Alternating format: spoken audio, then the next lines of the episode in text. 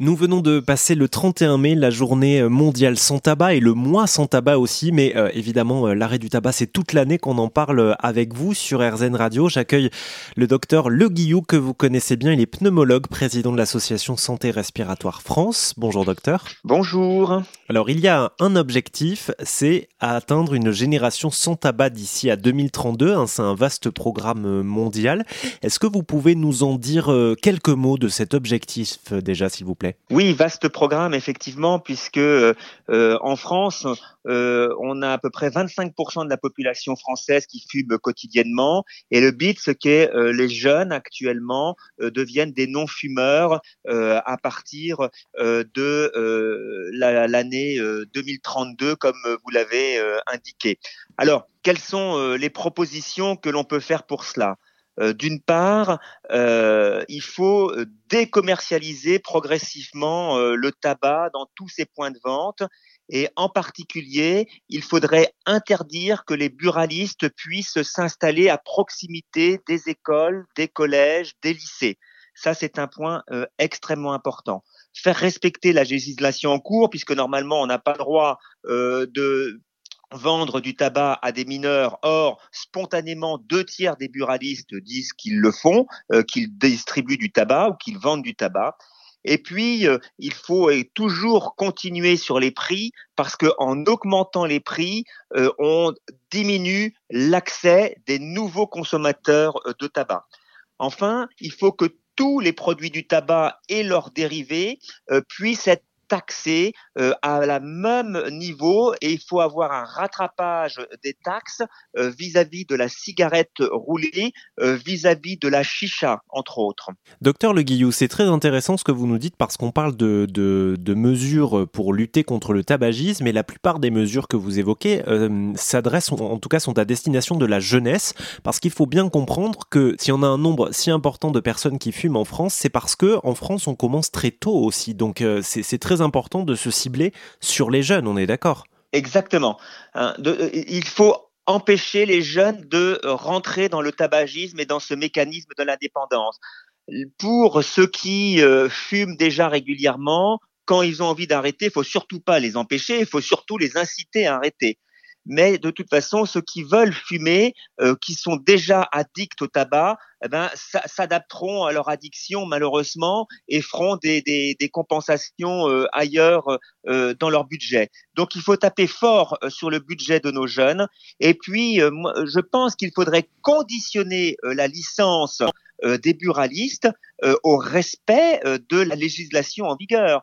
Bien sûr, je comprends. Alors, au-delà des, buralistes, hein, il y a aussi la question des, des industriels euh, euh, du tabac qui sont aussi là, j'imagine, quand même, pour euh, appuyer sur ce qui fait le mieux vendre, c'est-à-dire, en l'occurrence, la jeunesse. Mais dans les mesures que vous avez proposées, hein, qui sont dans ce plan Génération 2032 sans, sans tabac, il y a l'augmentation des prix et la taxation. Néanmoins, on se rend compte aujourd'hui, hein, selon les chiffres, que le nombre de fumeurs en France augmente, notamment chez les catégories les plus populaires donc en l'occurrence ceux qui ont le moins d'argent. Donc est-ce que c'est vraiment, euh, est-ce que ça fonctionne vraiment d'augmenter les prix? Parce qu'on se rend compte au final que ceux qui peuvent le moins se le permettre, bah, c'est ceux qui vont le plus fumer.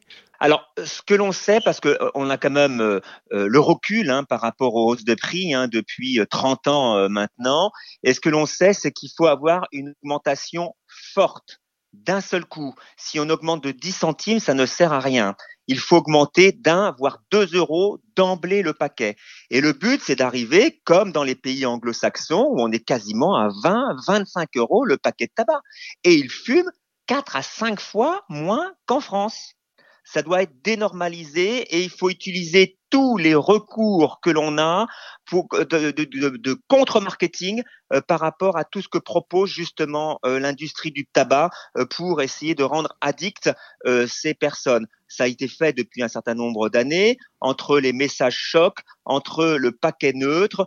tout cela fait partie d'une politique hein, qui existe depuis plusieurs années maintenant. Oui, et, encore une fois, on rappelle que c'est finalement cette première cigarette, hein, celle qu'on fume quand on est euh, adolescent ou, jeune adulte, qu'il faut, euh, qu'il faut à tout prix euh, empêcher.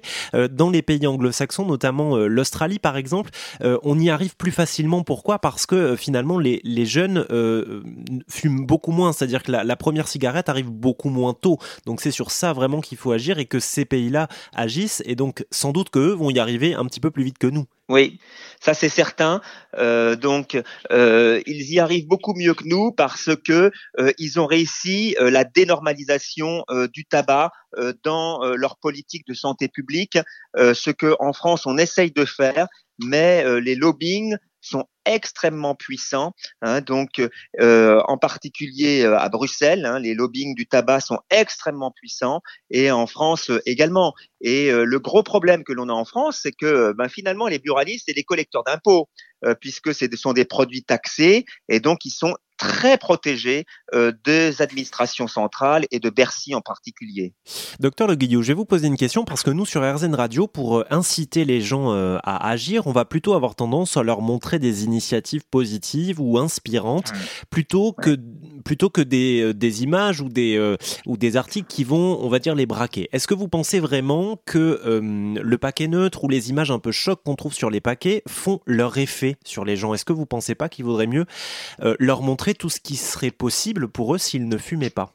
Ah, c'est une autre possibilité, effectivement, d'avoir euh, une vision positive sans tabac.